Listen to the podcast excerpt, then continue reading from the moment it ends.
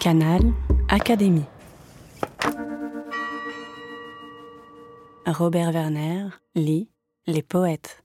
À laver, sous sa toque martre, sur la butte Montmartre, un petit air innocent. On l'appelait Rose. Elle était belle. À sentait bon la fleur nouvelle, rue Saint-Vincent. On n'avait pas connu son père. Elle n'avait pas de mère. Et depuis 1900, admeurait chez sa vieille aïeule, ou qu'à s'élever comme ça, toute seule, rue Saint-Vincent.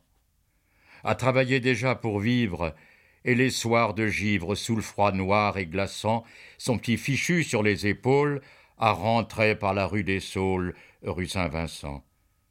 À voyer, dans les nuits gelées, la nappe étoilée, la lune en croissant qui brillait, blanche et fatidique, sur la petite croix de la basilique, rue Saint-Vincent l'été, par les chauds crépuscules, a rencontré Jules, qu'était si caressant qu'à rester la soirée entière avec lui près du vieux cimetière, rue Saint-Vincent.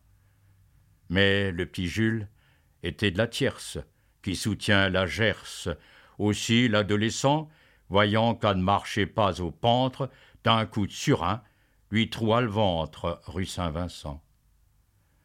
Quand ils l'ont couché sous la planche, elle était toute blanche, même quand, l'ensuilissant, les croque-morts disaient que la pauvre gosse était claquée le jour de sa noce rue Saint-Vincent. Elle avait, sous sa toque martre, sur la butte Montmartre, un petit air innocent. On l'appelait Rose. Elle était belle. A sentait bon la fleur nouvelle, rue Saint-Vincent. Aristide Bruyant, Rose Blanche, rue Saint-Vincent.